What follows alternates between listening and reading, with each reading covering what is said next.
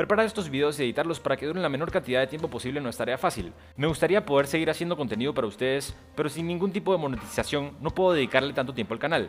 Por eso les pido que por favor consideren unirse al Patreon de Dialéctica. Mi meta no es cobrarle a nadie mucho dinero, sino conseguir a muchos patrocinadores de solo 2 dólares al mes, y de esta manera dedicarme al proyecto por tiempo completo. El enlace está en la descripción. Y si no tienen los recursos para ayudar monetariamente, por favor regálenle un me gusta al video y compártanlo con sus amistades. No tienen idea de lo mucho que ayuda un simple like. Eso es todo. Bienvenidos a un nuevo episodio de Dialéctica donde estaremos conversando sobre nuestro tema preferido, la literatura mundial, sus autores y su legado, el texto y el subtexto de sus mejores cuentos y novelas, nuestra experiencia personal con sus relatos. Me acompañan desde México DF, Cristian Alvarado. Hola, mucho gusto. Y Fernando Ponce. Hola, ¿qué tal? Desde Houston, Viviana González. Hola. Y desde Costa Rica, Valeria Grant. Hola, hola. Y Ronald Pérez.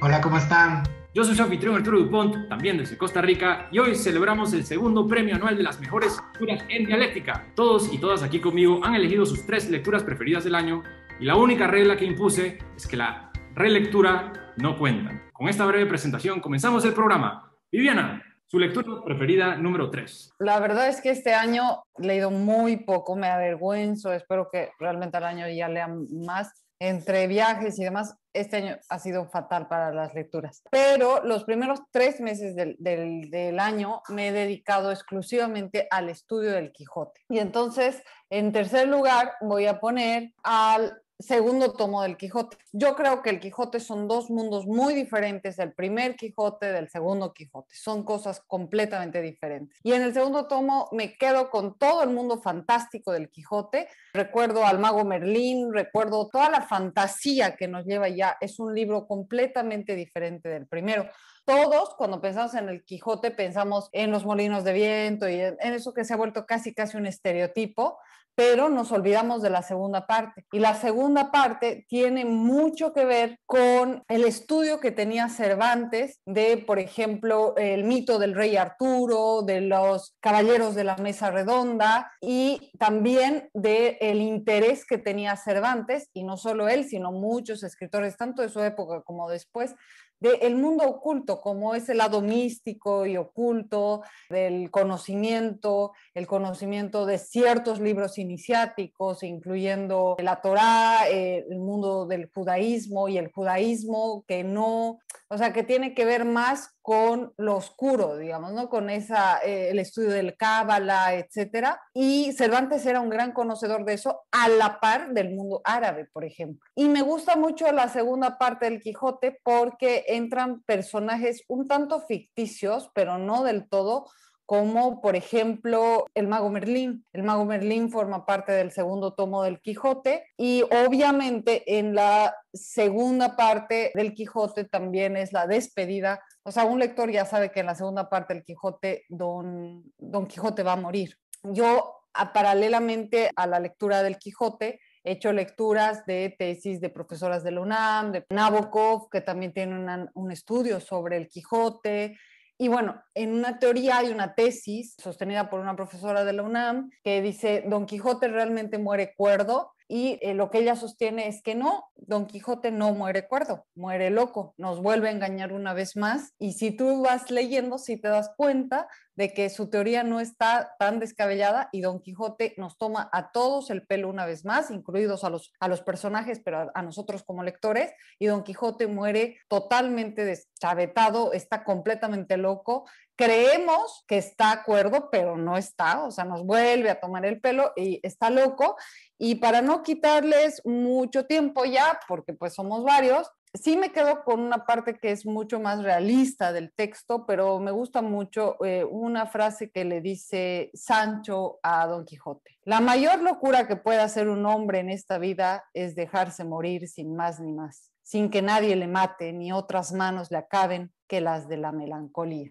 Y con esa frase creo que me despido. A mí, la verdad, sinceramente, por eso quería que esté César, eh, que está leyendo el Quijote. A mí sí me ha dolido mucho cuando se muere Don Quijote. O sea, es casi, casi he terminado llorando con Don Quijote. Es un personaje entrañable, es un personaje fantástico y la segunda parte del Quijote para mí es el tercer lugar. Gracias, Viviana.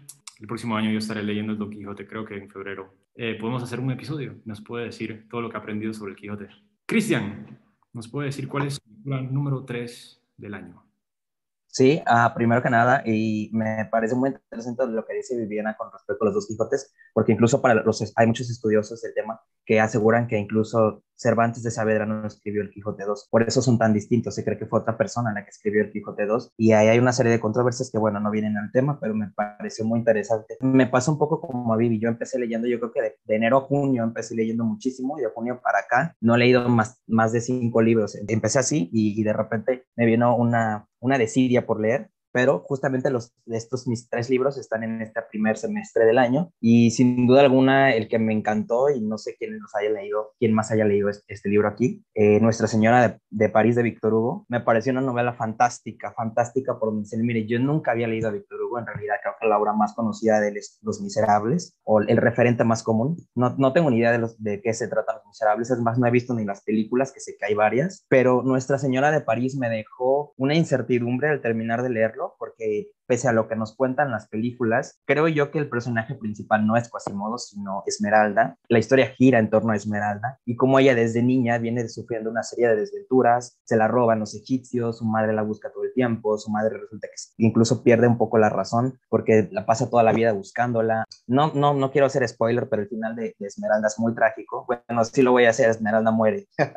Tenía que decirlo. Asesinan a Esmeralda porque el pueblo hay una confusión. Todo esto orquestado por el diácono, Frollo, y en realidad, bueno, me, me, interesó mucho la historia y la novela, no solo por lo que te cuentan, sino cómo lo cuentan. Es notorio para quien lea Nuestra Señora de París que Víctor Hugo sabía muchísimo de arquitectura y lo quiso dejar muy claro porque incluso hay dos capítulos completos en donde nos cuenta solamente de arquitectura. En el primero de ellos nos cuenta cómo está estructurada y cómo está construida la Catedral de Nuestra Señora de París. Soy muy sincero y estos dos capítulos se me hicieron súper tediosos porque si los juntas creo que son como 40 páginas por los dos y en donde te describe de manera tan minuciosa que casi te va contando centímetro por centímetro cómo es que está construida la catedral, qué tipo de columnas, si se inspiraron en la, en la invasión de los moros o bueno. Y el segundo te habla de la construcción de la ciudad de París, cómo está, cómo está distribuida, ¿no? Pero bueno, y independientemente de eso, y, también sin, sin, sin andar mucho, me interesó mucho una parte en la que Frollo dice que odia la literatura y odia los libros, porque dice que eso va a destruir a la humanidad. Y primero no te lo explican, sino hasta muchas, yo creo que como 300 páginas después, te explican que a lo que él se refería es que durante la humanidad, sobre todo en las primeras épocas o eras de la humanidad,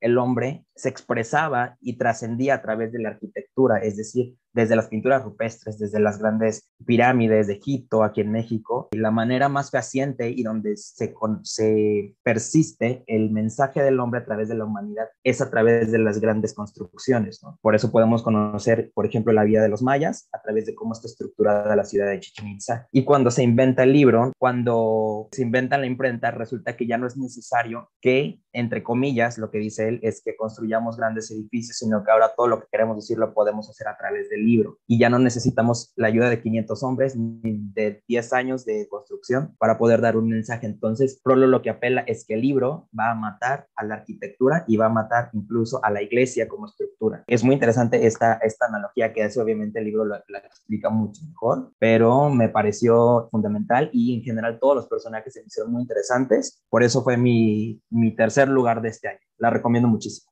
Gracias, Cristian. Suena extraordinario. Me dieron muchas ganas de leer esa novela ahora. Valeria, su número 3. Hace, hace una hora estaba pensando en cambiarlos, eh, pero mi número 3 es La Ruta de Suación de Yolanda Ramuno. Es, bueno, es una escritora costarricense y justamente yo estaba buscando algo de literatura costarricense este año. Eh, curiosamente, probablemente escogí, bueno, este es uno de los libros de Yolanda Ramuno, no le gustaba en en ese momento como lo importante que era, que era para los escritores costarricenses escribir de lo local. Entonces se enojaba mucho porque sí, sí, ustedes son costarricenses, tienen que escribir de lo local, tienen que escribir de lo, de lo rural, esto tiene que, sudar a Costa Rica para que se venda. Y más bien la novela, La Ruta de Asociación, sí podría ser, o sea, uno no sabe dónde es. Eh, Igual Yolanda Bremono se fue a vivir a México mucho tiempo después. Eh, esta novela se hizo famosa en México, no en Costa Rica, no, no significó mucho acá hasta muchísimos años después. Igual no, no es tan reconocida. Eh, se ganó un premio en, Guatemala también, pero, pero pues sí, a mí me gustó muchísimo el estilo,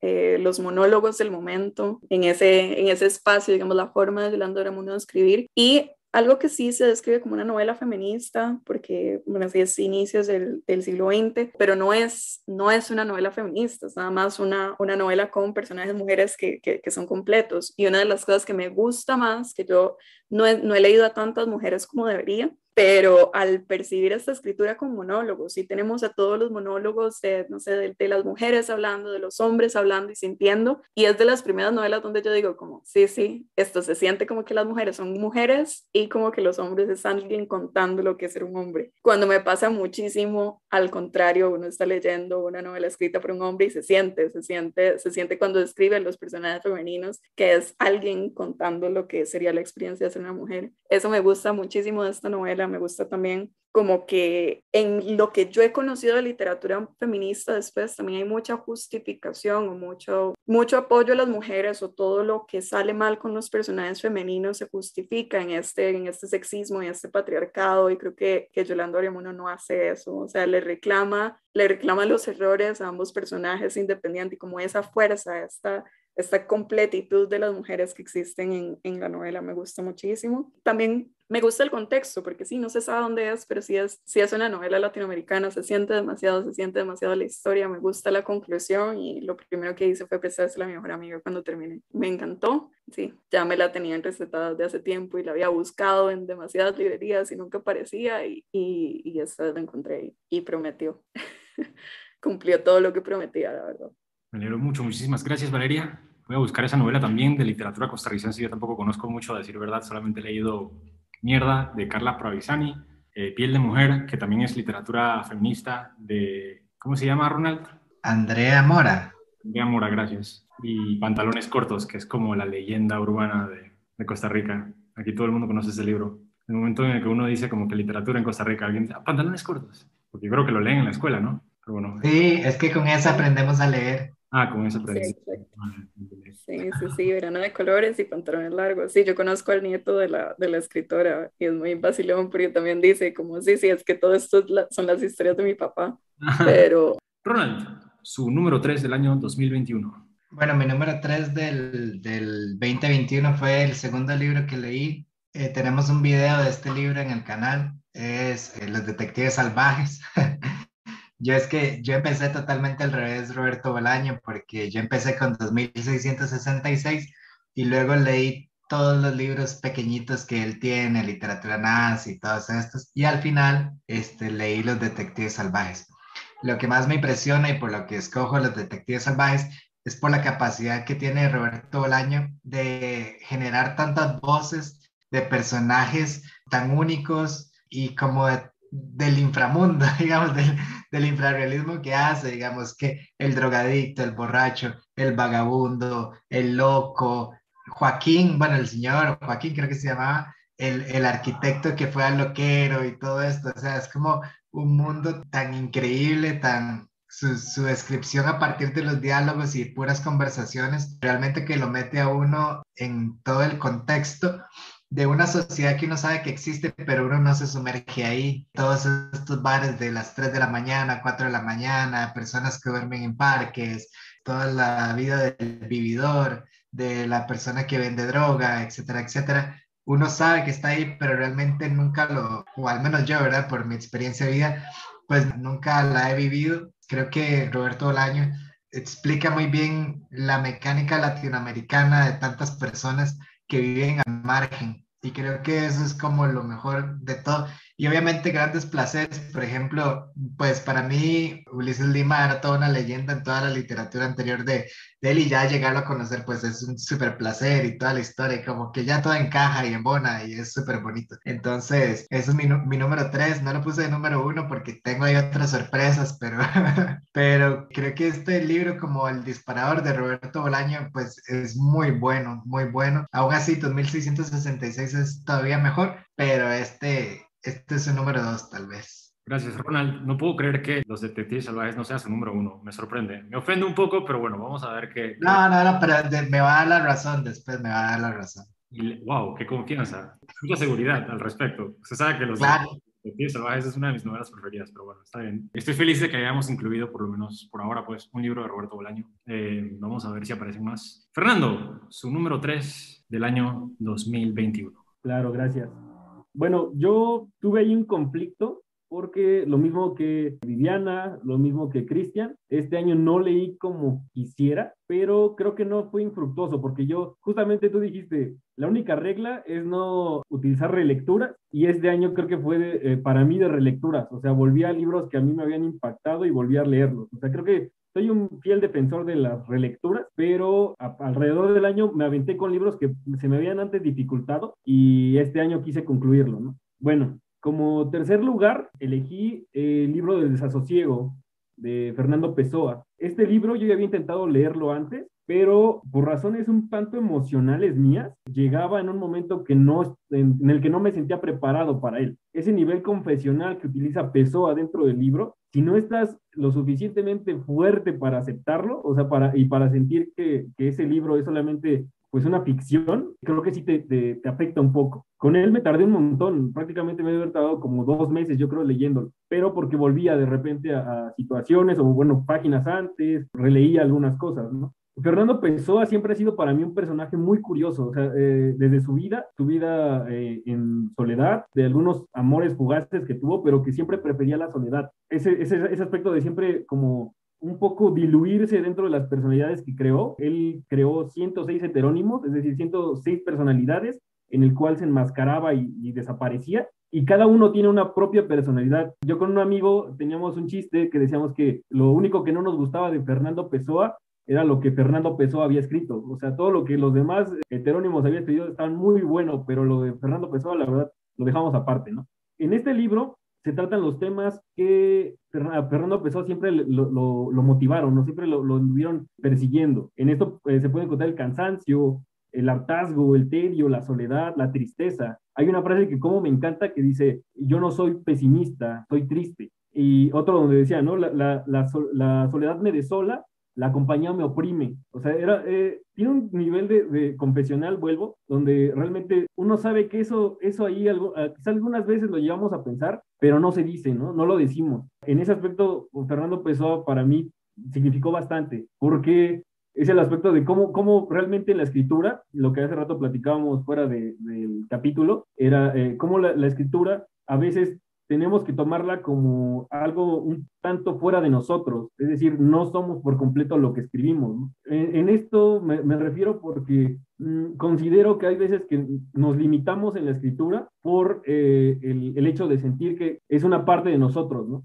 Pero no, o sea, no debe haber ningún límite en la literatura. Creo que, bueno, a lo largo de toda la historia y de toda la literatura hemos visto que no hay ni prejuicios ni, ni una moral real dentro de la literatura, ¿no? Al final de cuentas es literatura y punto. En fin, la verdad el libro del desosiego es muy bueno, muy, muy bueno. Lo, meto en el top porque significa para mí bastante haber terminado un libro que me había costado mucho tiempo y aparte porque llegó en una etapa de mi vida donde estaba a punto de uh, ver un cambio dentro de mí, es decir, eh, próximamente voy a ser papá. Eh, entonces como que fue, fue un cambio muy, muy eh, un giro, ¿no? O sea, esta soledad que a lo mejor yo llegué a compartir, a compartir con, con Pessoa, este hartazgo, ahora la verdad ya no lo tengo, o sea, he cambiado por completo porque ya mm, estoy pensando en distinto, ¿no? Sin embargo, y híjole, creo que esto no deberá decirlo, pero creo que este libro, este libro lo puedes encontrar resumido en toda la poesía de Pessoa. Y para mí es mucho mejor la poesía de, de Pessoa. Prefiero al, al poeta Pessoa, que realmente eh, el ensayista dentro del el libro de Sosiego. Que bueno, también debo decir que este libro realmente no, no existió, o bueno, está, pero en realidad son notas. O sea, siempre Pessoa escribió un libro, bueno, tenía la idea de escribir este libro, pero por lo, debido a su muerte a temprana edad por alcoholismo, este, o derivado del alcoholismo, eh, nunca lo vio realizado. Entonces yo creo que eso, en parte eso afecta mucho eh, el libro, porque yo creo que si, si fuera organizado de otra forma, o a lo mejor empezó a tener una idea de cómo organizarlo, el libro se podría eh, digerir mucho mejor. Sin embargo, creo que eh, por cómo está eh, y por, obviamente, los editores que le meten mano, pues sí, creo que disminuye un poco la, la, pues sí, el impacto dentro del libro. A eso me refería. Creo que no debería decirlo. O sea, es muy bueno este libro, pero me quedo más con la poesía de Pessoa. Y ya. Felicitaciones, primero que todo vas a ser papá dentro muy poco, un gran evento. Nada mejor que una novela que cambie la perspectiva de uno y, en particular de una manera tan optimista. Excelente, muchas gracias Fernando. Voy a, dar mi tercera lectura. La tercera mejor lectura del año 2021 para mí fue Pálido Fuego de Vladimir Nabokov. Me encantó esta novela. Es una novela excesivamente extraña, excesivamente difícil, como me gustan a mí. Me gustan las novelas difíciles, me gustan las novelas extrañas.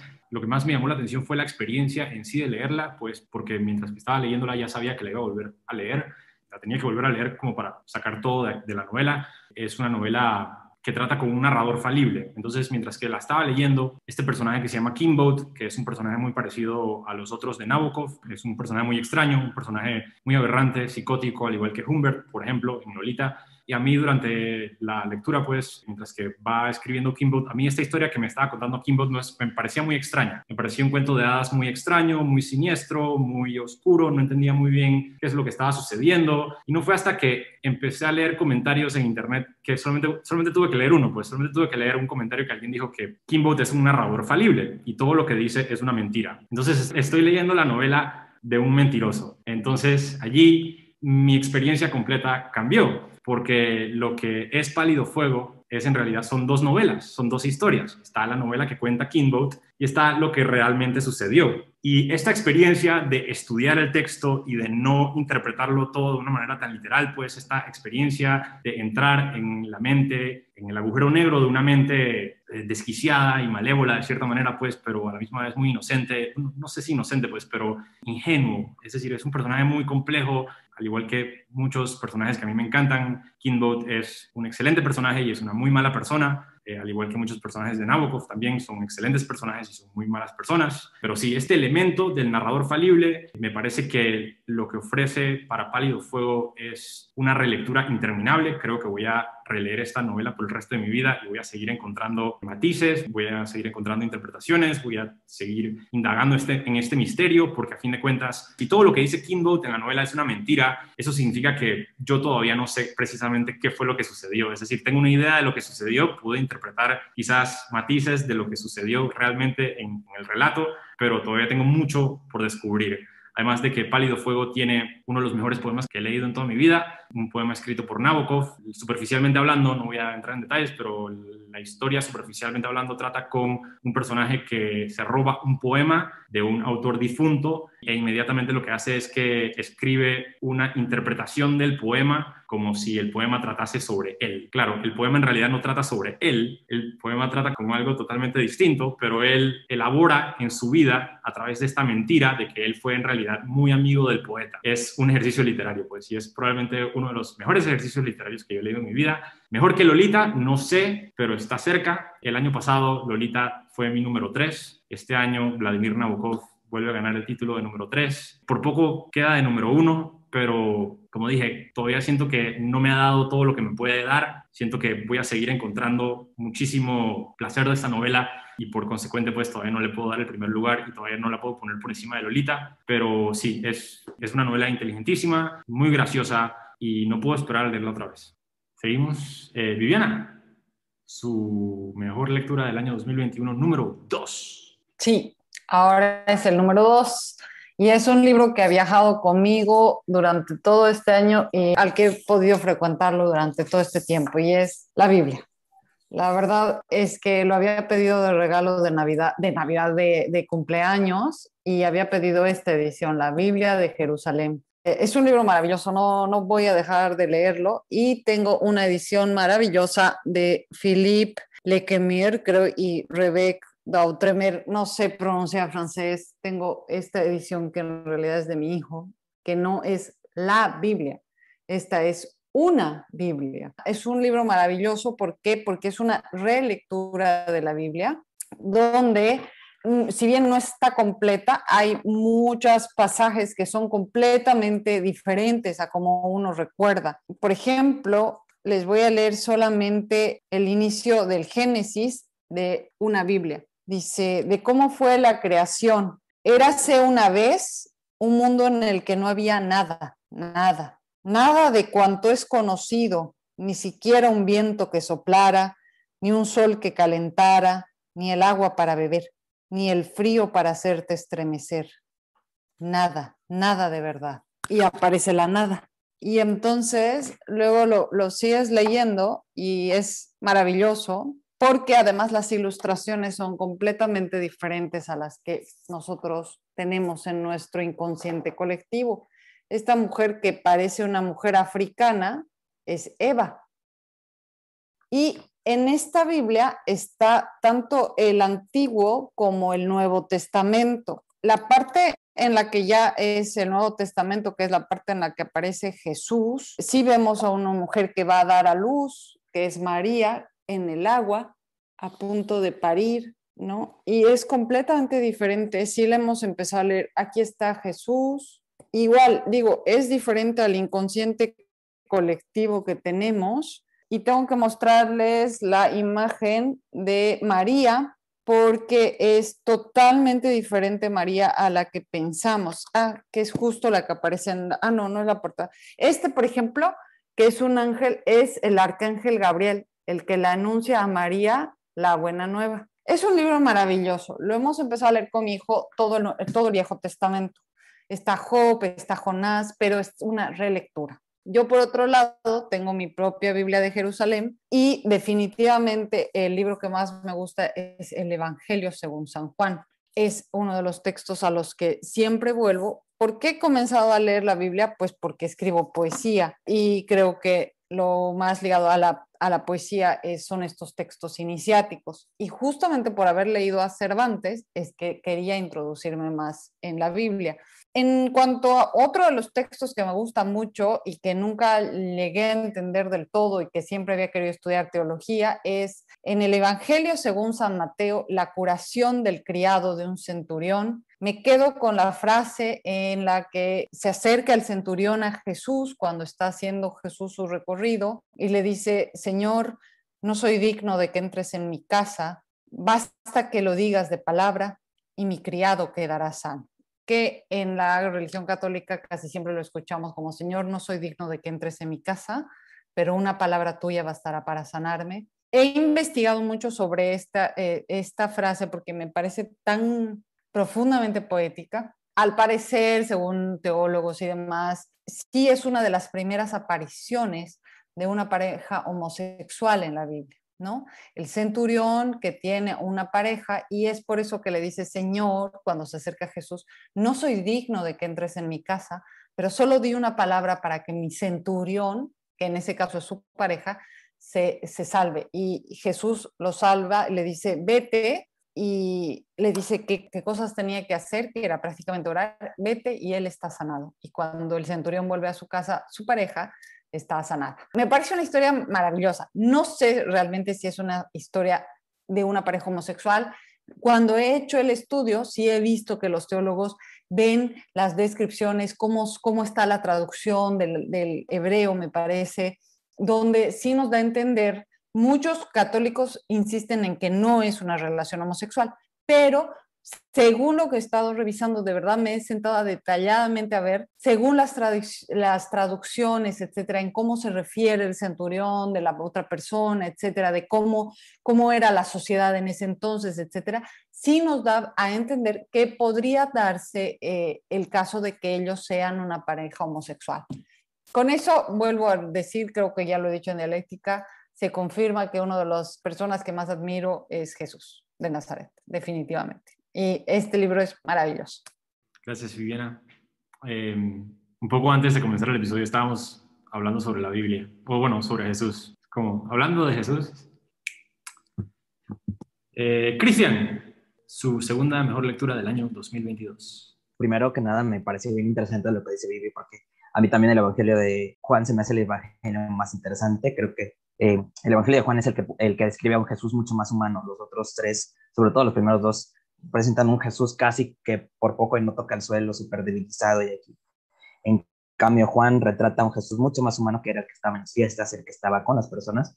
Eh, para mí la primera pareja homosexual es la de David y Jonathan, pero bueno, esa es otra historia, como dicen vulgarmente. Primero, quería hacer la aclaración, no soy de la Ciudad de México, vivo en la ciudad de Iguala, de Cuernavaca y soy de Iguala, pero no vivo en la Ciudad de México, pero bueno, soy de México. el libro número dos me parece bien interesante porque tiene mucha relación con lo que habló Vivi.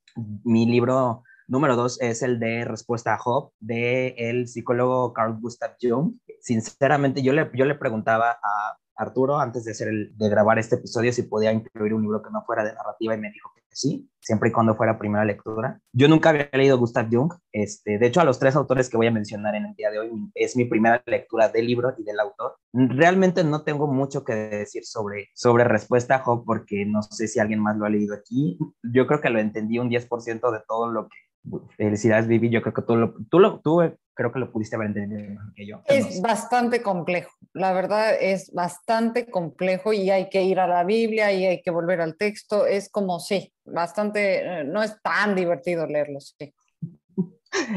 en realidad sí, creo que parte, no sé, sin andar en el tema, yo como lo he comentado que nací en una familia evangélica, me ayudó mucho eso porque entendí muchas referencias bíblicas, aunque como dice Vivi, siempre hay que regresar a la Biblia cuando se lee este tipo de literatura. Me parece que usa arquetipos interesantísimos. Más bien, la historia de Job y en resumidas cuentas, Job era un hombre que era rico, era muy este, devoto de Dios, eh, tenía muchas propiedades, tenía muchos territorios, tenía ganado y sobre todo algo muy interesante que tenía muchos hijos. En la Biblia y sobre todo en el Antiguo Testamento, la riqueza se medía también en, en, la cantidad de descendencia que uno tenía, es decir, entre más hijos se tenía era más rico porque era que tenía uno más dinero para poder sostenerlos y además era que Dios bendecía más a esa familia por lo que le había dado mucha descendencia. Entonces Job y sus hijos y su familia eran numerosos, pero de repente Dios y, Satanás tienen una apuesta. Satanás va con Dios y le dice, mira, Dios es que yo creo que Job te sirve y te es fiel y es una persona que cree mucho en ti porque tú lo has bendecido con todo, no le falta nada, tiene salud,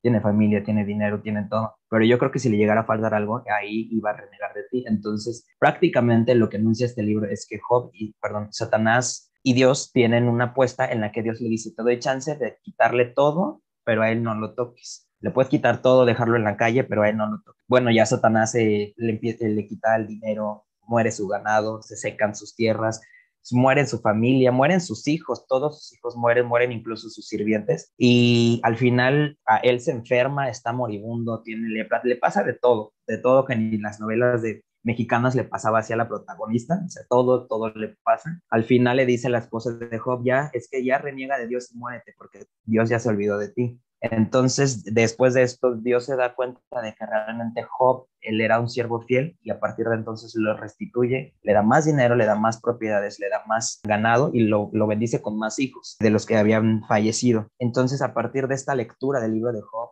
Carl Gustav Jung, como buen psicólogo y como buen este, erudito del siglo XX y de ñoño, hace todo un estudio del arquetipo y de las figuras retóricas que él encuentra en esta historia de Job. Se me hace muy interesante porque para él, desde luego no está hablando en el sentido más estricto, sino metafórico, pero para él Dios mandó a Jesús, Jesús a su hijo Jesús a morir porque se sentía culpable de lo que hizo con Job. Digamos que Job es la, no, no la antítesis, no sé qué palabra usar, discúlpame, pero la, la contraparte de Jesús, es decir, como, como Dios se siente culpable por haberle hecho todo lo que hizo Job, porque él como Dios omnipotente y sobre todo como Dios omnisciente, él ya debería haber sabido desde antes que Job le iba a responder para bien, entonces no tenía por qué haberle permitido a Satanás tocarle de la manera que le hizo, pero él lo permitió porque era parte del ego de Dios, Dios quería demostrarle a Satanás, no a Job. En realidad el del, problema no era Job, era Satanás. Dios quiere demostrarle a Satanás hasta dónde su hijo Job le podía ser fiel. Entonces, una vez que cae en cuenta del, error que había cometido Dios, por eso ya después manda a su hijo Jesús a morir por, por nosotros y sobre todo para expiar esa culpa que él mismo sentía. Como les comento, en realidad no puedo hacer mucho, mucho, mucho análisis del libro porque en primera no soy psicólogo, en segunda, como bien decía Vivi, es un libro muy extenso,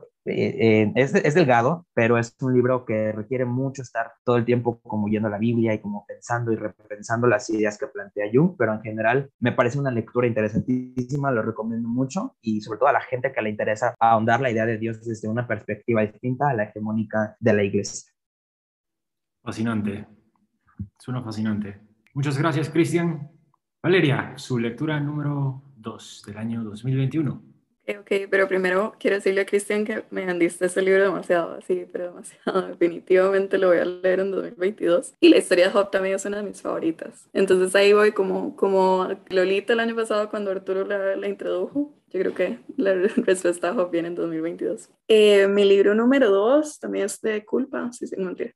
eh, es Atonement o Expiación de Ian McEwan me parece una absoluta obra maestra, así impresionante, me encantó de inicio a fin. Es uno de esos libros que me ha hecho llorar, literalmente lloré con el libro. Me parece que está escrito hermosísimo. Bueno, está dividido en tres partes y también es como, como la narración de una, de una niña. Bueno, hay una, hay una película, la, la película no la he visto, pero sé que mucha gente habla bien de la película con la historia. Yo no sé cómo pueden traducir eso a película, no, no tengo ni idea, porque de verdad el, el absoluto valor del libro es es expiación, es una persona contándonos y hasta al puro final uno se da cuenta como del, del peor error, del peor pecado, de la injusticia más grande que cometió en su vida, pero la cometió siendo una niña. Entonces toda la primera parte es relacionarse con esa niña, es entender con esa niña, es, entender a puro detalle qué la llevó a cometer ese error. Bueno, yo detesto en realidad los, los libros y todo el arte relacionado con las guerras, me parece aburridísimo, me saturaron siendo muy pequeña. La segunda parte de este libro es de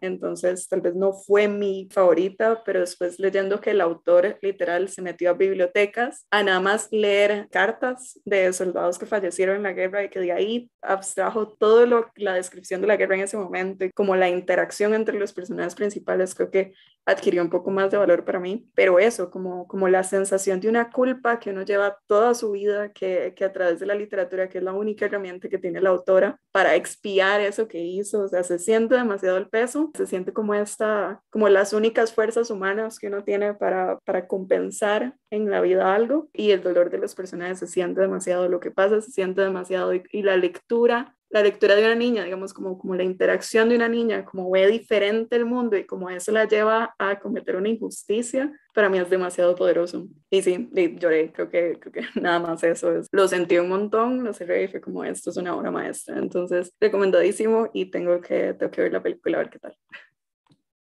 Gracias, Valeria. A mí me gusta mucho esa película, que no sé. ¿No, ¿No has leído el libro? No he leído el libro, pero, pero yo creo que sé específicamente a lo que se refiere, pues que hay una parte de la película que es una fantasía, que no, que no sucede de verdad. ¿Me equivoco? Sí, sí, sí, pero, pero de todas formas, es que esa, esa, esa, parte ni siquiera es tan importante, es como la intención de por qué esa fantasía es importante, es como de alguna forma pagar y soñar por lo que no pasó, por estas culpas, de verdad, el sufrimiento, el, el castigo, la, la es, es, demasiado poderoso, como alguien que vive una vida completa y exitosa y plena y en esa reunión familiar donde, donde todo sí sale bien, es como mi vida entera no va a poder expiar esta injusticia que yo hice. Es, es demasiado poderoso. Gracias, Valeria. Ronald. Mi lectura número dos yo la escogí porque me pasó algo que no, nos pasa mucho a los latinoamericanos y me imagino que a todo el mundo en otros países les pasa, que cuando uno va creciendo, te dicen, ya los mejores exponentes de la literatura ya nacieron y ya publicaron y ya están ahí en un pedestal. Y entonces cuando vos vas creciendo, pues ya no los quieres leer porque todo el mundo te ha dicho, ah, sí, son buenísimos, hay que leer a Márquez, hay que leer a Vargas Llosa, hay que leer a Cortázar. Entonces no es que los descubres, sino que desde pequeño ya te lo implantan, ¿verdad? A mí me pasó que este año yo no había leído nada de Isabel Allende porque le tenía pereza por el mismo hecho, ¿verdad? De, de todo esto del sistema educativo que te dice que tienes que y apenas te dicen que tienes que hacer algo, es lo que menos quieres hacer en tu vida. Y yo aquí me cuelo porque sé que Ronald y Arturo son fanáticos de Bolaño y Bolaño la odiaba, o sea, la odiaba a muerte Isabela. Y entonces yo este año leí La Casa de los Espíritus esperando nada. O sea, esperando un Gabriel García Márquez, igual, hace como una foto. Y me llevé la infinita y gran sorpresa de que es un librazo. Yo leí y yo decía, qué librazo, qué es esta vaina tan buena, no puedo parar.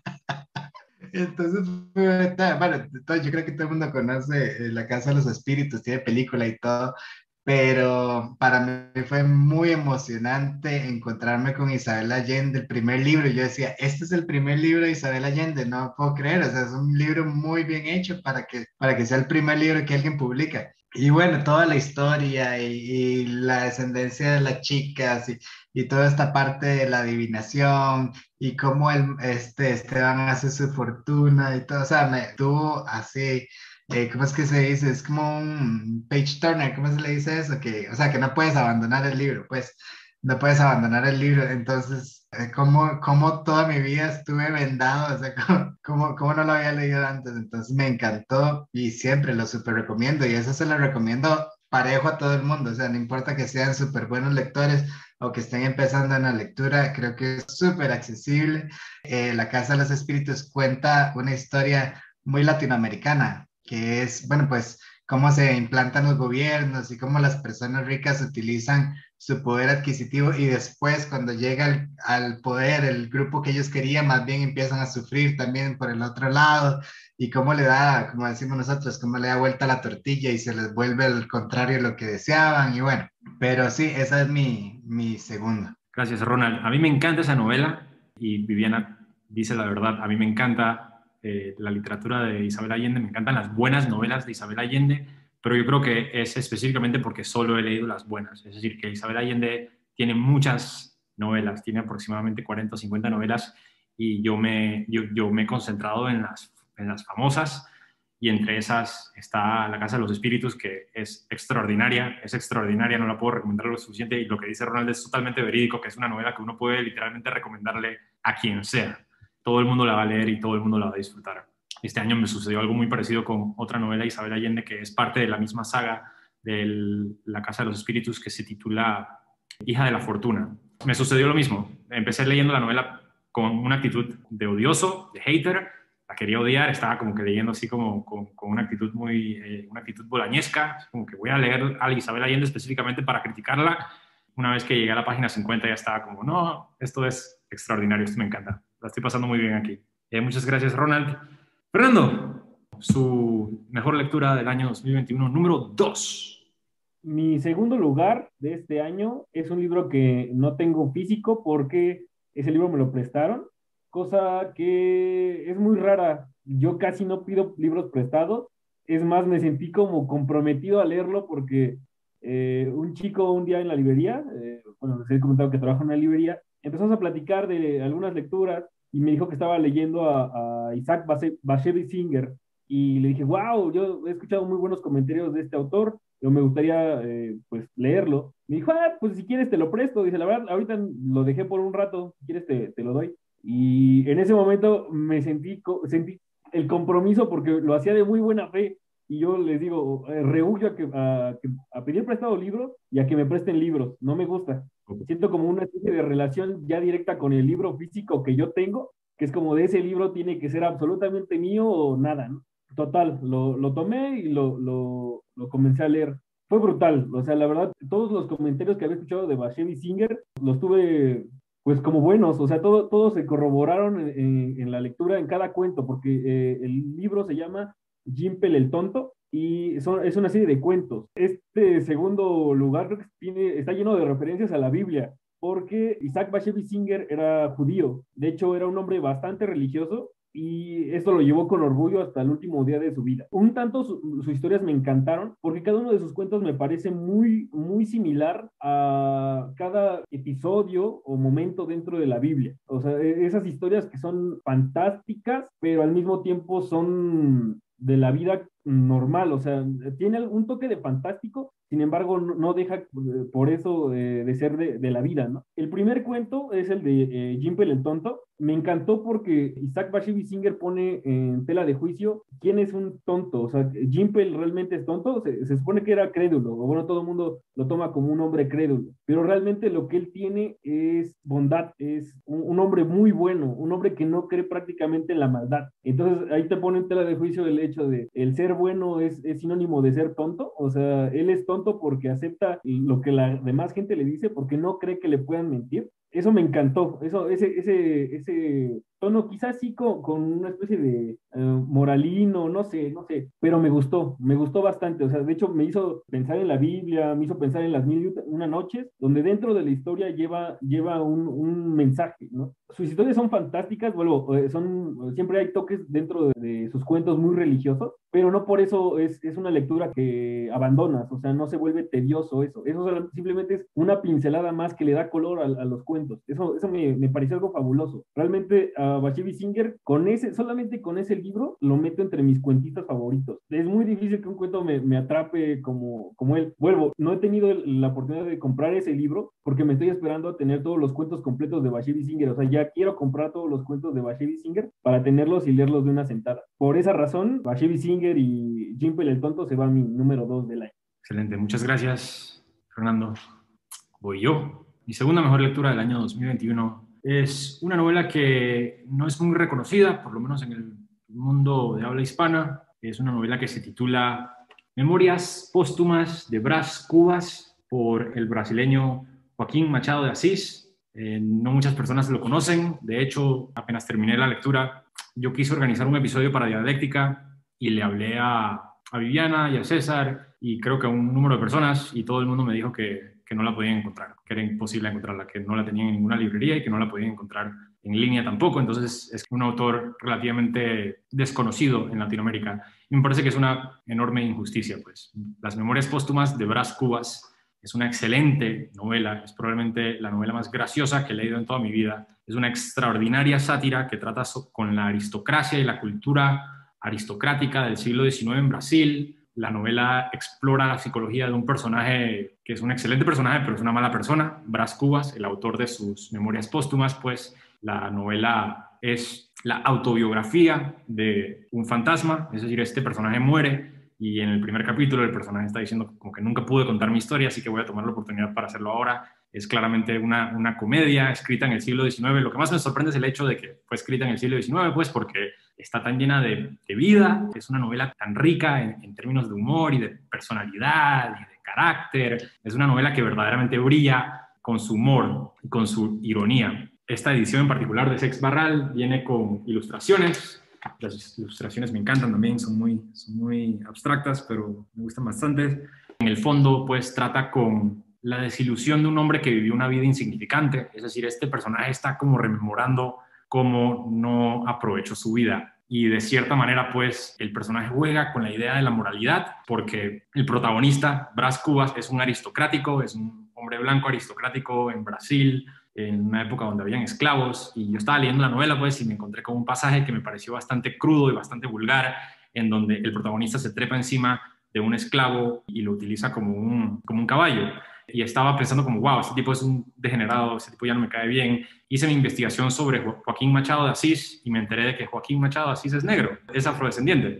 Es decir, que él mismo está como burlándose no de los esclavos, sino de la cultura aristocrática esclavista. Me encontré pasándolo muy bien con el autor una vez que entendí eh, quizás su propósito, no necesariamente moral, pero su propósito satírico, pues aquí de quién nos estamos burlando. Y claro, nos estamos burlando de el protagonista, que es como un narcisista, egocéntrico, solamente piensa en su propio interés, en su propio bien, pero a la misma vez pues es una tragedia, de cierta manera, pues porque nunca consigue al amor de su vida, nunca logra tener una familia, que era lo que verdaderamente quiso, nunca logró, nunca logró ningún objetivo en su vida.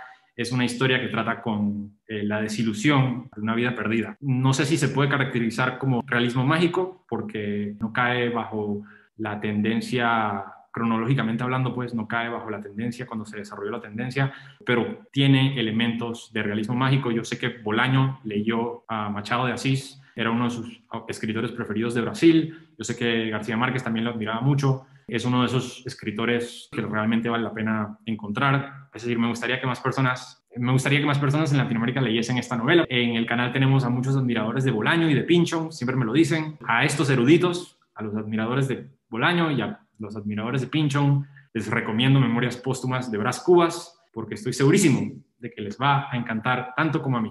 Vale, seguimos. Viviana, cuéntame por favor, ¿cuál fue su lectura preferida del año 2021?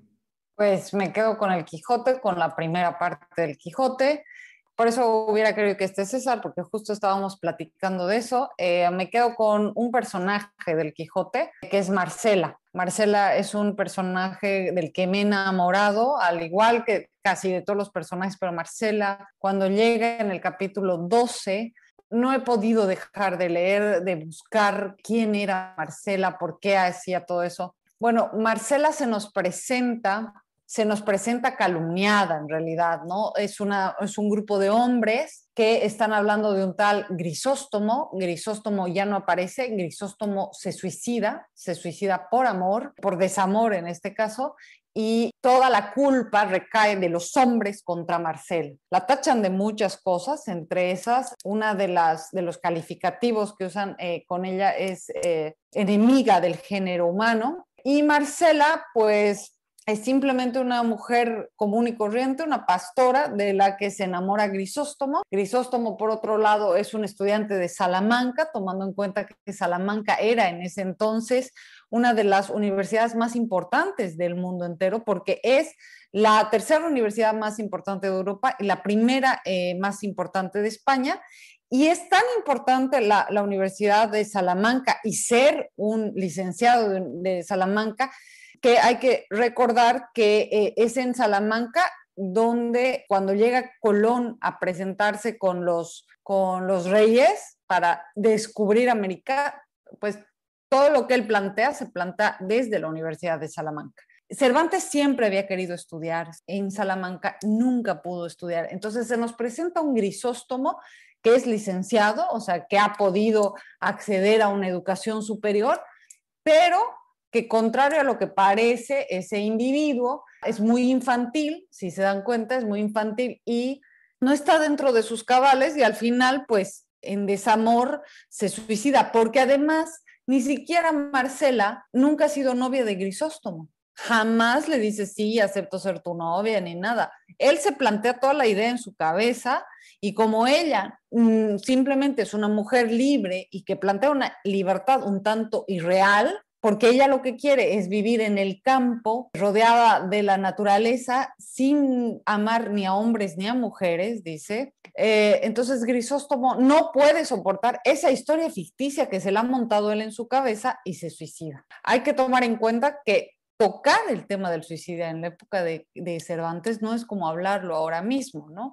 El concilio de Trento entre 1545 y 1563 prohíbe el suicidio en el mundo entero, pero prohíbe además que se mencione la palabra de suicidio en textos. Y Cervantes, pues sí menciona este tema tan delicado para la época y hace de alguna manera un estudio, una especie de un ensayo a, eh, partir de su ficción sobre qué es el suicidio, quiénes lo practican, hacia dónde va, qué, qué busca el suicidio. Es un ensayo muy, muy de alguna manera hasta psicológico del personaje, ¿no? Para la época es muy adelantado y se nos presenta una Marcela completamente feminista, una mujer que se defiende siendo pastora delante de puros hombres, ella sale sola a defenderse y a decir, he nacido libre y quiero ser libre. estamos hablando de hace tantísimos años y se nos presenta por primera vez un personaje completamente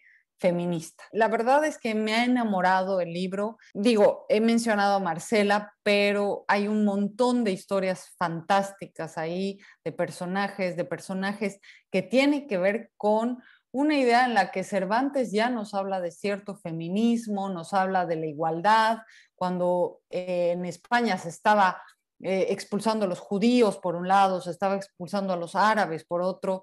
Él habla de una España completamente diferente en la que cabían mujeres que eran feministas, cabían árabes, cabían judíos. Era un hombre contemporáneo a nuestros días y creo que es muy difícil entender a Don Quijote hace 60 o 100 años atrás. O sea, El Quijote es un libro de esta época o incluso de generaciones futuras. Es el libro más increíble que he leído este año. Gracias, Viviana. Bueno, yo creo que oficialmente tenemos que hacer un episodio sobre el Quijote, así que voy a ponerlo de primero en mi lista de, las lecturas en el año 2022, porque evidentemente tenemos que, tenemos que dialogar, Viviana. A mí me da miedo leer el Quijote porque ahora que Viviana nos ha explicado tanto, siento que no lo voy a entender. No, fíjate que el Quijote es, uh, bueno, comparto la opinión de Viviana, es un libro extraordinario, o sea, la verdad, no pierde vigencia nunca, nunca, nunca. Yo el libro lo, lo leí, no sé, me debe aventado unos, no sé, cuatro meses, yo creo, leyéndolo, hace unos dos, tres años, y la verdad, disfruté cada página, o sea, reía, carcajadas, lloraba, sentía pena por, por Don Quijote, otras veces me burlaba de él, o sea, a final de cuentas creo que uno se vuelve cómplice de la locura del Quijote y uno lo prefiere loco, o sea, uno, uno prefiere a un Quijote loco. La verdad, eso, eso lo agradezco bastante de Cervantes. Y fíjate que ese, eso que mencionas de, de un capítulo de dialéctica me parecía genial. De hecho, tengo muchas ganas de volver a leer el Quijote, entonces sería genial como preparar un próximo episodio de, de dialéctica para hablar sobre el Quijote. Leamos el Quijote en enero. Yo iba a comenzar el año con Ana Karenina del Lev Tolstoy, pero voy a poner a Cervantes de primero. Eh, Y si hacemos dos episodios, uno de un libro y el otro del otro. sí, podemos hacer eso. Sí, yo creo que son dos episodios, son libros totalmente diferentes. Parece extraordinario, perfecto. Son dos episodios. Perfecto. Cristian, ¿cuál fue su lectura preferida del año 2021? El libro que yo siento que ganó el premio a la mejor lectura del año me, me parece interesante porque siento yo que aparte de que es mi libro favorito de este año, creo que es mi libro favorito que, leí, que he leído en toda mi vida, si no el primero, por lo menos en mi top 3. Fue el gran, la gran sorpresa de este año y antes quiero decir que mención honorífica estuvo a nada de entrar el Evangelio según, según Jesucristo porque también lo leí este año por primera vez. Entonces estuve entre ese y Nuestra Señora de París, pero como ya hicieron un capítulo igual aquí de, del Evangelio, dije, bueno, voy a introducir otro libro. Pero bueno, mi libro favorito este año fue el de Los Hermanos Karamazov, de Dostoyevsky. Sinceramente, nunca creí que un libro de literatura rusa un libro de literatura rusa me fuera a encantar tanto, lo digo porque leer un libro de otro idioma a mí se me hace muy complicado. Obviamente lo leí en español, pero con esta onda de los nombres en otro idioma que de repente no sé si es hombre o mujer, de repente no sé qué pasa con estos personajes, a mí se me hace muy complicado. Pero los hermanos Karamazov me dejó como con un nudo en la garganta y con un todo. Lo disfruté demasiado este libro, de decirlo, desde que lo empecé a leer hasta que lo terminé. Me encanta la pluralidad, siempre me da trabajo esta palabra. Pluralidad. Eso, eso. Perdón.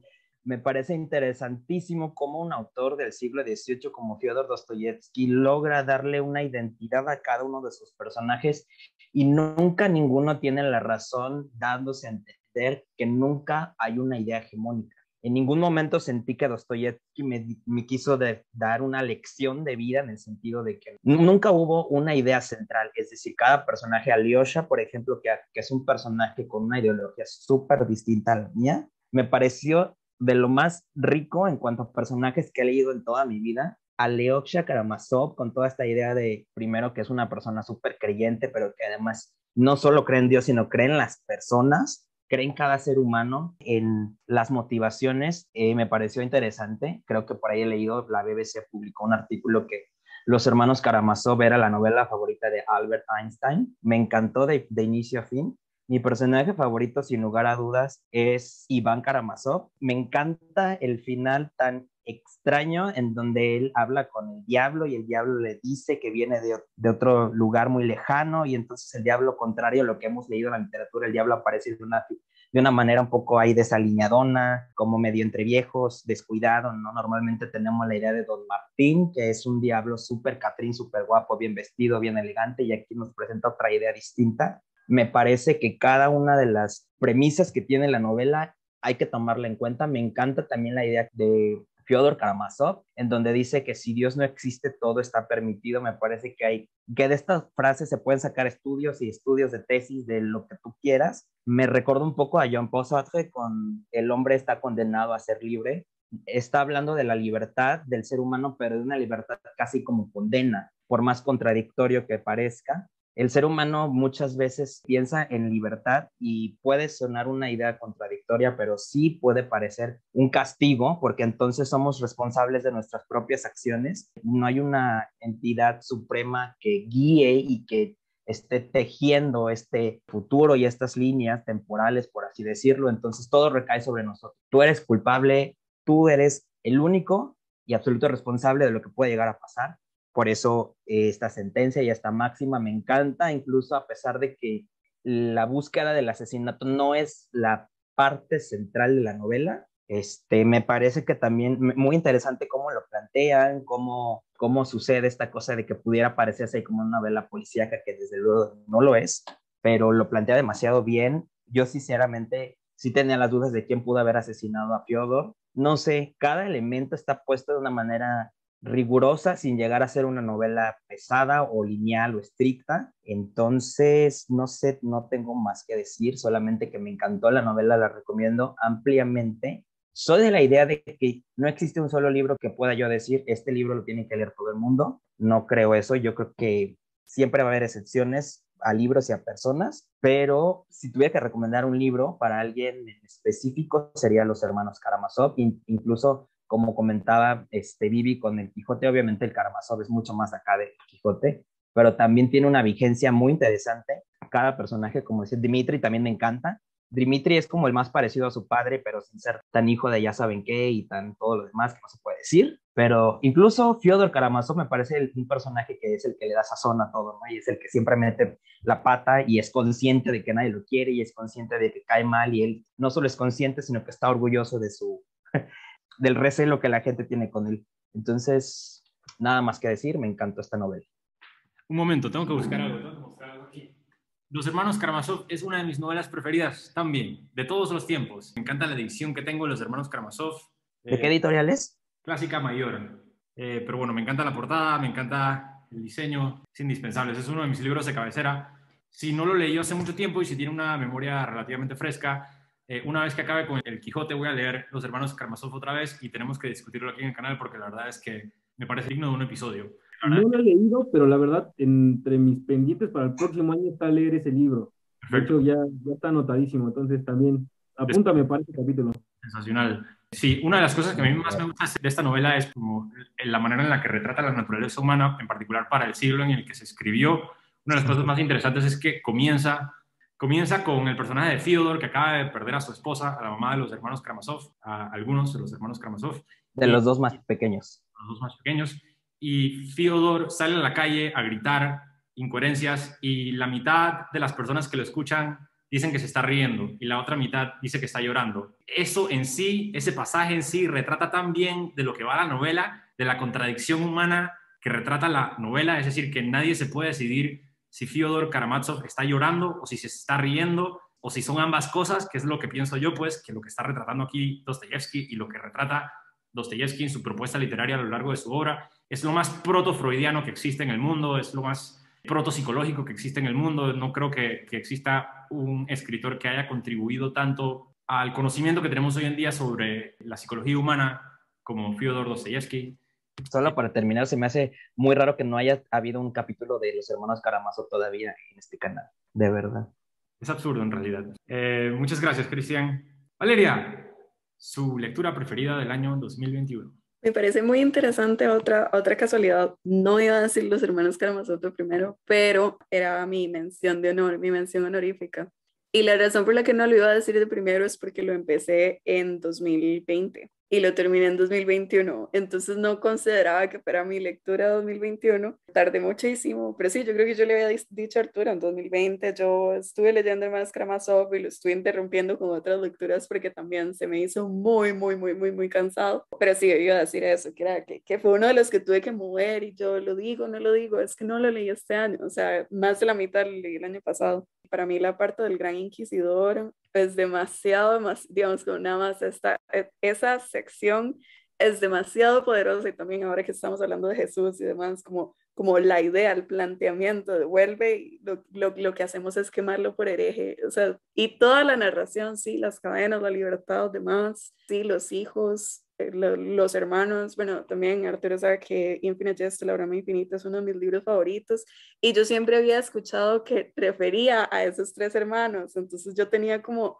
como demasiada ansiedad por entender este subtexto y qué significaban estos tres personajes, relacionarme con ellos. Sí, Alyosha es demasiado importante, mi, mi favorito es Iván, pero, pero también porque es, es, demasiado, demasiado como pesado y su descendencia a la locura me parece un espectáculo, pero sí, no, no lo iba a escoger de primero porque, porque, porque no lo leí este año. Pero eso cuenta, es decir, puede decir. Sí, sí, sí, eso cuenta, sí, sí, creo que cuenta, creo que cuenta, cierto, lo pensé, pero, pero pues no lo leí en 2021, lo terminé en el 2021. Em, pero bueno, me gustaría el episodio también. No, mi, mi, libro número uno que también me costó demasiado decidir, o sea, decidir esto, porque es un pinche cliché, porque la razón por la que lo leí fue porque salió la película este año, porque no quería nada más salir con, ah, bueno, sí, Duna de Frank Herbert, pero lo es, o sea, si me soy honesta, lo es. Todo el tiempo que pasé leyendo Duna, yo, yo hablé de Duna con todo el que me puso a escuchar, yo soñé con Duna, yo no lo solté, o sea, necesito leerlo de nuevo, es, es, demasiado. No sé si voy a como seguir ahí con el, con el mundo friki de, de, continuar con las novelas, pero porque igual yo creo que es un libro que se sostiene solo, termina precioso, me encanta también que, que obviamente da para más, pero, pero no necesito más, necesito volver a leerlo y necesito como nadar en cada una de las historias, los personajes y, y sí, el, el estudio de una ciencia ficción, pero no solo eso, sino como, como la construcción de un héroe y todo lo que uno puede abstraer de eso, como la, la absoluta sabiduría de, de la especia y, y, y, la sabiduría como nada más, como esta idea de la, de la visión hacia el futuro, nada más porque uno es tan sabio y tan inteligente que de, de, de entender todos los factores, uno puede imaginarse todos los futuros posibles, la idea de la realeza, del imperio, de la traición, de la manipulación y, y nada más la, la construcción tan perfecta de un mundo alternativo, pero hasta el último detalle, no, no, no puedo con Duna, o sea, pero sí, sí, me lo leí porque iba a salir la película. Y, y, ahora soy una fangirl perdida. Le iba a decir como, no, algo más como que sea un libro independiente, pero si me soy justa, yo de verdad soñé con Duna, hablé con Duna, no lo solté. Una maravilla de, de libro. Gracias, Valeria. A mí me encanta esa novela, me parece extraordinaria. Y es como lo que menciona, pues que uno pensaría que es algo comercializado y mal hecho, quizás construido de una manera eh, mediocre, pero es totalmente falso. Frank Herbert lo que hizo con Duna es literatura, pues es literatura de, del calibre más alto que uno puede imaginar. Es una novela preciosísima, es extraordinariamente profunda, no solamente en la construcción del mundo, sino en la psicología del personaje Paul, la psicología del personaje de Jessica, la, la construcción de la cultura y de las religiones, de la religión en particular, la religión Fremen. Es una de mis novelas preferidas de ciencia ficción. Yo creo que es mi novela preferida de ciencia ficción y a mí ya por sí me encanta la ciencia ficción, así que eh, yo creo que eso dice bastante la segunda novela de Duna no es, no es muy buena, pues. Eh, va bajando de calidad de ahí en adelante. Muchas gracias, Valeria. Ronald. Este, bueno, mi novela preferida del 2021 que desplazó a los detectives salvajes y la Casa de los Espíritus es, es una novela muy buena. La peste de Albert Camus. Tenemos video también en el canal de La peste y es un librazo un librazo por donde usted quiera que lo vea, desde su superficie, digamos, con, con la historia de la, de la peste en, en, la ciudad de Orán, es muy buena, como crítica hacia la invasión del nazismo en París, es muy buena, como Camus nos dice cómo se puede, no, nos lanza la pregunta, ¿verdad? ¿Cómo se puede vivir una vida que es un absurdo y sin sentido? También es muy buena. Tiene de todo. Es una buena historia, tiene la filosofía, tiene un subfondo, tiene crítica y nosotros tenemos la, la gracia, la desgracia también de verla en un cuarto cuadro que es obviamente atravesando una pandemia y reflejándonos totalmente en todo lo que pasa en el libro. Entonces, por todo lado fue un librazo, me encantó, me encantó y no paro de recomendarlo también justo en el tiempo en que lo leí aquí en Costa Rica hicieron una obra de teatro de, de la peste. Y bueno, creo que es un libro que, que, todo el mundo debería leer, tampoco es que es muy largo y creo que se puede aprender muchísimo. Tal vez una de las lecciones más grandes de la peste es, bueno, si la vida no tiene sentido, ¿por qué no le asignamos cada uno un sentido a la vida como para que no se desperdicie nada más?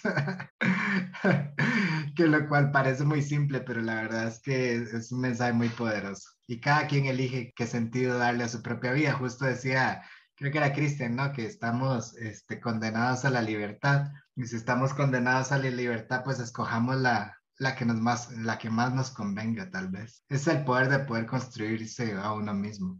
Esa novela es extraordinaria y como menciona, lo más sorprendente, lo que a mí más me sorprendió de esa novela fue su optimismo. En realidad es una novela excesivamente optimista. A fin de cuentas, la peste que ataca Orán lo que hace es que fomenta la solidaridad entre el pueblo, le da significado a tantas personas. Es decir, de, de lo que he leído de Camus, el único libro de Camus que yo puedo decir que es optimista es La peste. Probablemente lo que más me gusta del autor después del mito de Sísifo, pero es extraordinaria esa novela. Eh, y sí, tenemos episodio en dialéctica. Qué bueno el mito de Sísifo, sí. Puedo decirlo también, Valeria, no tiene que escribir.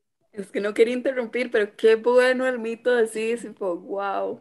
Sí, Qué sí. excelente libro, qué rajado. También fue mi lectura de este año, aquí está. Ah, sí. Casi me suicido con este libro, pero alcancé a sobrevivir y me encantó. Todo lo contrario, todo lo contrario. Gracias. Yo también estoy de acuerdo con Valeria. Yo creo que Albert Camus le ha salvado la vida a muchos suicidas con ese libro.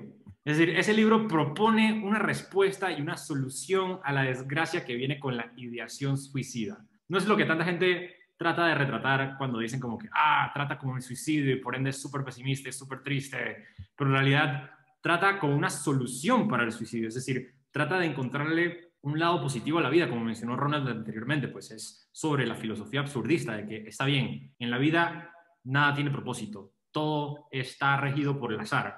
¿Eso qué significa? Eso significa que nosotros todos tenemos la oportunidad de dar significado, de dar propósito. Y, la manera en la que lo retrata Camus con tres diferentes ejemplos, el escritor, el artista, el mito de Sísifo utiliza ejemplos como para retratar cómo una persona común y corriente que no encuentra significado inherente en la vida puede crearlo. Y eso para mí es, es demasiado importante, es decir, desde un nivel objetivo y un nivel personal, pues para mí eso es una filosofía que, que yo he llegado a adoptar. Y, por suerte leí el mito de Sísifo a una muy temprana edad y lo he releído, lo releí el año pasado y, y, es un texto que, al igual que Siddhartha, pues que aquí todo el mundo se burla, pues es un texto que yo eh, le doy mucho valor, en particular por, su, por sus propiedades terapéuticas que la última vez que hablamos sobre las propiedades terapéuticas en la literatura, todo el mundo aquí se burló de mis opiniones sobre, sobre Siddhartha, porque estaban como, ah, esa autoayuda.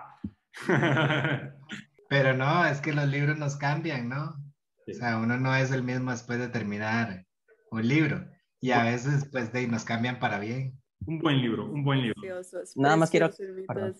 Perdón. Nada más quiero aclarar que cuando me refería a que casi mis suicidios, que se me hizo bien complicado, la verdad, me tardé, a pesar de que es un libro muy delgado, me tardé muchísimo leyéndolo. No entendí muchas cosas. Creo que dice él que la única, la única pregunta que vale en esta vida responder es sobre la muerte y el suicidio. Me sorprende que diga eso porque, porque usted es filósofo número uno y número dos, porque acaba de mencionar el libro de Jung sobre Hope como uno de sus libros preferidos del año y obviamente ese libro es mucho más difícil que Camus. Es decir, y tengo... No creo que sea más difícil, para mí no. Ahora, para usted no, yo tengo entendido, aquí usted me puede corregir porque usted es filósofo y yo no, pero yo tengo entendido que Camus es un filósofo iniciático, es decir, que es como un filósofo fácil de comprender en comparación con todos los demás. ¿Me equivoco?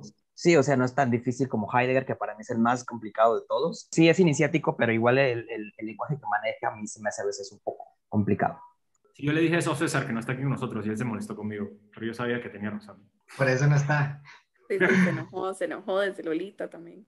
No, pero sí, qué, qué lindo el mito sí, sí, o sea, de verdad, es como, como cimenta demasiado la sensación de, de, propósito. O sea, no, y como no de propósito general, sino como el camino propio de significados es precioso, es demasiado. Es que para mí Camus transmite el mensaje como hacia al, a lo Jesús con, con parábolas, o sea, contando una buena historia, y yo creo que eso es lo que más queda porque usted se pone a leer así a Nietzsche explicando la vara y usted creo que se pierde más de lo que se encuentra, que también está bien, pero a veces uno necesita así como, como historias con, con sentido para reflexionar. Totalmente cierto. Eh, Fernando, ¿cuál es su lectura preferida del año 2021?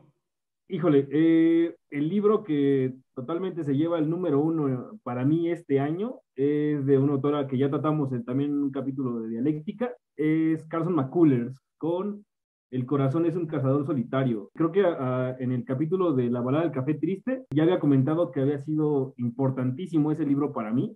Sigo pensando que es, es portentoso que una chica de 23 años haya creado un libro de la magnitud que es El corazón es un cazador solitario este libro, lo, los primeros bosquejos del libro, en realidad eh, llevaba por nombre El Mudo. Estos capítulos los mandó McCullers a un, un, concurso de una editorial. Al final no ganó, quedó en segundo lugar, pero recibió varios consejos. Leí el texto que mandó McCullers, esos capítulos que mandó McCullers, y están geniales. O sea, no son capítulos completos, solamente son como ideas de lo que va a llevar la novela.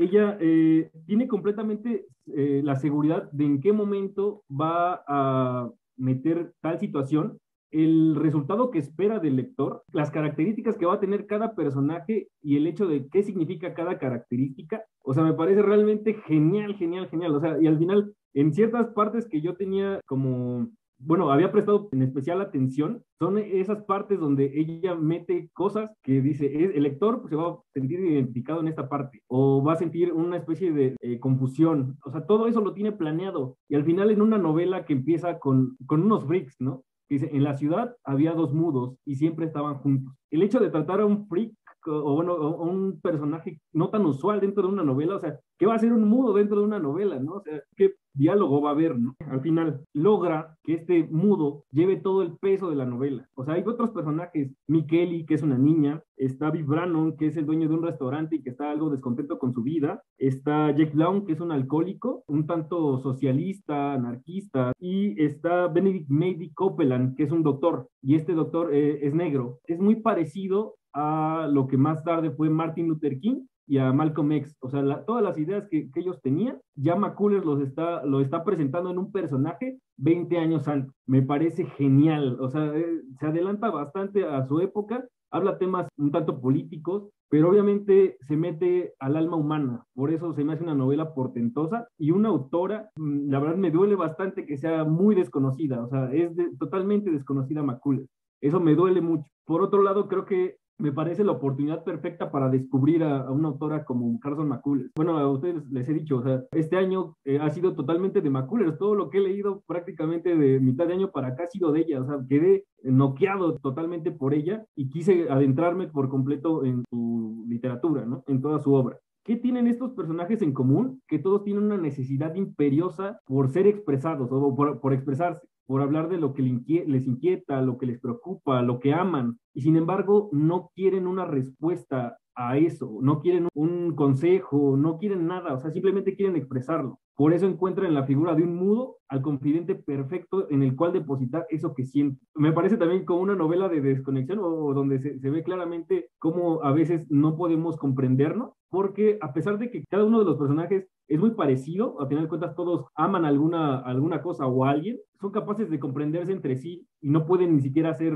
entablar una amistad sólida, ¿no? Incluso el mismo Singer no parece incluso preocuparse por, por lo que le pasa a los otros, o sea, los escucha y ellos creen que es un sabio, es un hombre muy comprensivo y sin embargo a él le preocupa otra cosa, que es el, el otro mudo, ¿no? Antonopoulos, que al principio de la novela lo tildan de loco y lo mandan a un sanatorio. Y entonces él prácticamente cada vez que va al, sanatorio a visitar a Antonopoulos, se la pasa pensando en volver con su amigo hasta la próxima vez que va a visitarlo. Y sin embargo, los otros personajes creen que, que, realmente se preocupa por ellos o que los comprenden. Sí, es una novela genial. El final, he de decir que sí, me sacó varias lágrimas porque es un final que no esperaba, no esperaba aún a pesar de que a lo mejor todo lo mencionaba, no lo esperaba. Y me dolió y lo disfruté y volvemos, es un, es un libro que se queda para siempre, o sea, es, un libro que yo voy a estar releyendo toda mi vida, toda mi vida, eh, releyendo por gusto, releyendo también en el aspecto de querer descifrar esas cosas que Macules metió ahí en, el aspecto de escritor y que obtuvo un resultado, ¿no? A mí me, me, atrapó por completo. Entonces también como tarea es eh, estar leyendo este, esta novela para ver esos, esos giros, esos mm, a lo mejor trucos que utiliza McCuller para al final de cuentas lograr lo que ella desea. Es una novela portentosa y la verdad no tengo nada más que decir, es, es mi número uno y seguirá siendo mi número uno de este año. Extraordinaria, Carson McCullers. Yo tendré que leer El corazón es un cazador solitario y tendremos que discutirla aquí porque indudablemente no recibe el mérito que merece. Creo que todos que hemos leído McCullers estamos de acuerdo con esto. Hola Viviana, gracias por regresar. Voy yo. ¿Qué tal? Mi nombre es Arturo Dupont y esta fue mi novela preferida del año 2021.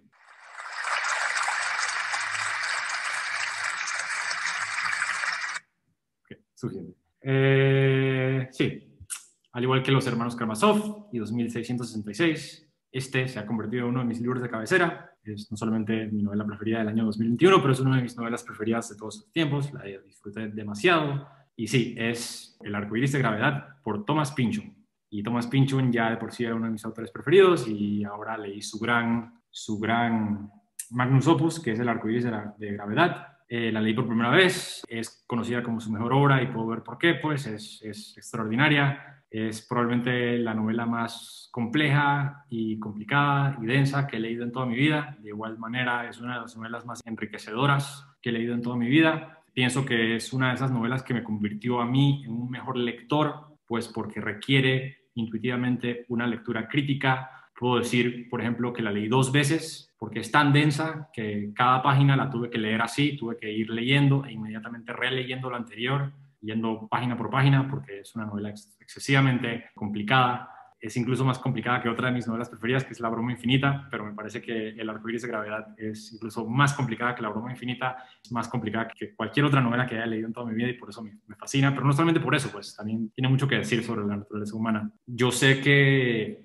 Pinchon no es el origen del realismo histérico, pero el arcoíris de gravedad es sin duda el apoteosis del maximalismo, este estilo o esta tendencia literaria que a mí me fascina es una prosa exuberante, excesiva, algo que deforma la realidad que describe y durante el proceso revela cierta universalidad sobre nosotros en la nuestra. Es decir, que Pinchon aquí utiliza el maximalismo, el realismo histérico para describir cómo la maldad puede ser en sí contagiosa, una idea muy interesante pues que es explorada no solamente en esta novela, pero en la obra de Pinchon muy percatado Pinchon está verdaderamente preocupado por el efecto que tiene el consumo excesivo en nuestra sociedad. Lo retrata a lo largo de, sus grandes obras, al igual que Contraluz y Al Límite, pero puedo decir con certeza pues, que la mejor novela que he leído de Pinchon es esta, El arcoíris de gravedad, y sí, me fascina. Slotrop, el protagonista de esta novela, al igual que los otros protagonistas de las otras novelas, pues es un extraordinario personaje, es una muy mala persona. Bueno, no sé si mala persona sería la palabra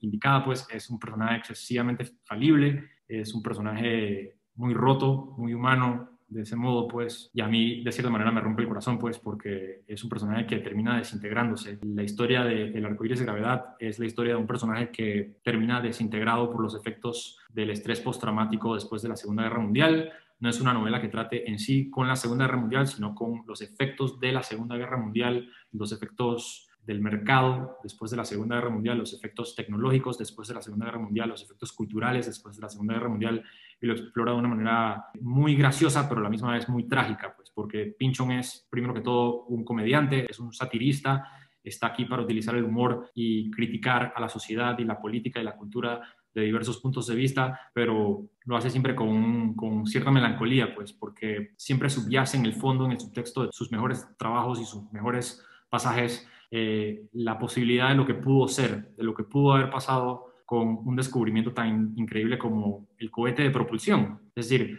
llegó un científico alemán y dijo, quiero que este cohete que yo he inventado me lleve a la luna. Y llegan los científicos nazis y dicen, no, señor, ese cohete no va a llevar a nadie a la luna, este cohete lo vamos a utilizar para asesinar a miles y millones de personas. Es decir, cómo la avaricia y la maldad humana pues pueden corromper eh, los sueños más inocentes y hermosos pues que pueden existir, pues porque pienso que el sueño original de Von Braun fue fuese utilizar su cohete para llegar a las estrellas. Y por supuesto que eh, la maquinaria nazi pues lo destruye. Pero Pinchon no solamente crítico con la maquinaria nazi, pues Pinchon aquí alude también a que el sistema opresivo que tanto critica a los Estados Unidos de la Alemania nazi es parte en sí inherente de la cultura norteamericana también. Puedo quedarme aquí todo el día hablando de esto, tenemos un episodio entero como de tres horas sobre esta novela, eh, así que no lo voy a hacer. Pero bueno, eh, quería contar solamente la anécdota de que hace muy poco, pues, una amiga eh, me preguntó cuál era mi novela preferida del año 2021, un poco antes de este episodio, y yo le dije, ah, bueno, se llama El arcoíris de gravedad, es una novela de Thomas Pynchon. Thomas Pynchon es una persona que mucha gente conoce, pues, pero tiene como una legión de fans, yo creo que me encuentro entre estos, y me preguntó de qué trata la novela. Y yo dije, bueno, a ver, eh, trata con un personaje que tiene un pipí psíquico. Perdón, ¿puedes, ¿puedes repetir eso? ¿De qué trata la novela? Bueno, es, es difícil explicar, pero es como un pipí que sabe dónde y cuándo van a caer los cohetes B-2 en Londres durante los bombardeos de la Segunda Guerra Mundial. Como que, ah, esta es tu novela preferida. Bueno, esta persona no me ha vuelto a hablar. Eh, pero ¿Quién sabe por qué? Eh, me pregunto por qué será. Pero bueno, de eso trata superficialmente la novela. Es decir, no estoy siendo irónico cuando digo de que, así comienza la novela, es como una especie de burla satírica hacia el, glorioso propósito que normalmente se retrata en la literatura que trata con la Segunda Guerra Mundial, pues es como una especie de sátira hacia esto. La quiero volver a leer, la voy a leer probablemente por el resto de mi vida, igual que las otras novelas que he mencionado en esta lista.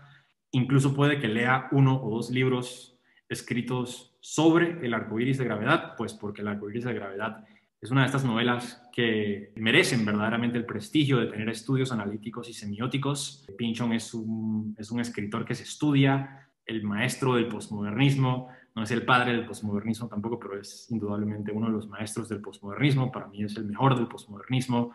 Eh, no es un escritor iniciático para entrar en la literatura postmodernista. Yo recomendaría a Vonnegut para entrar en la literatura postmodernista, definitivamente no a Pinchon.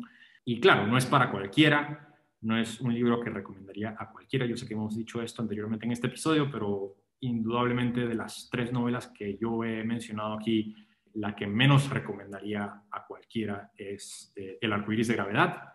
Para alguien que busca un reto, algo que los desafíe como lectores, algo denso, algo que requiere pausas y relecturas, y material suplementario.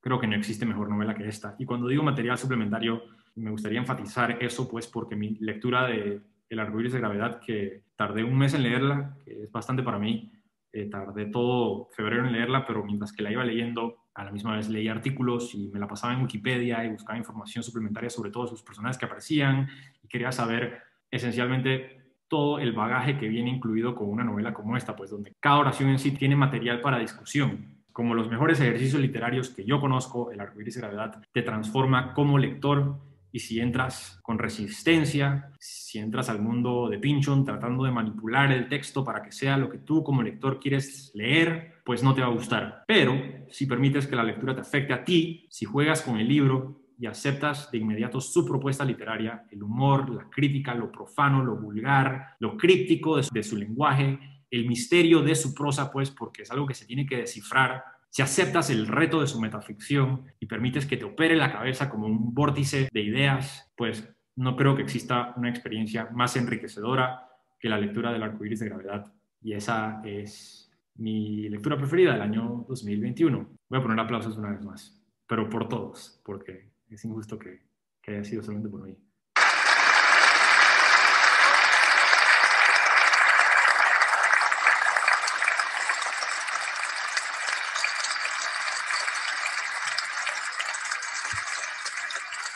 Hey, Manuel. ¿Qué tal? Hola. Aquí viene mi ¿Qué tal, Viviana? Estábamos recibiendo aplausos por nuestro buen trabajo. Podemos seguir recibiendo aplausos también.